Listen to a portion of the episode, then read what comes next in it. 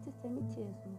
Bom, o antissemitismo é um tipo de preconceito concentrado contra qualquer pessoa de origem semita, o que inclui preconceito contra árabes, assírios e com judeus, principalmente.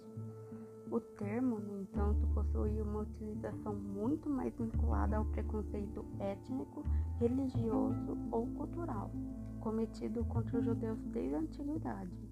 Ao longo da história, o antissemitismo manifestou-se de diversas maneiras, impondo uma perseguição muito grande às populações judias.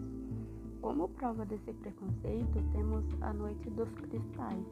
Foi uma noite de saques, pilhagens e destruição do patrimônio dos judeus. E o Holocausto, um plano de extermínio dos judeus. Estima-se que morreram aproximadamente 6 milhões de judeus. As questões envolvendo as perseguições aos judeus variam de acordo com o contexto histórico. Muitos historiadores afirmam que tal perseguição durante um período medieval é entendida muito mais a partir de um aspecto religioso.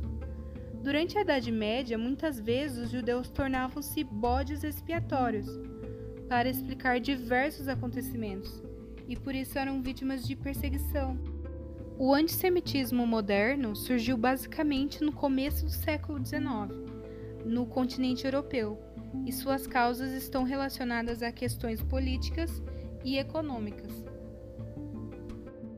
Bom, nosso trabalho se encerra aqui. A gente falou sobre preconceito contra os judeus. Muito obrigado pela sua atenção. O trabalho foi escrito e apresentado por Cibele Gomes da Silva e eu, Ana Beatriz Borges Cirnes.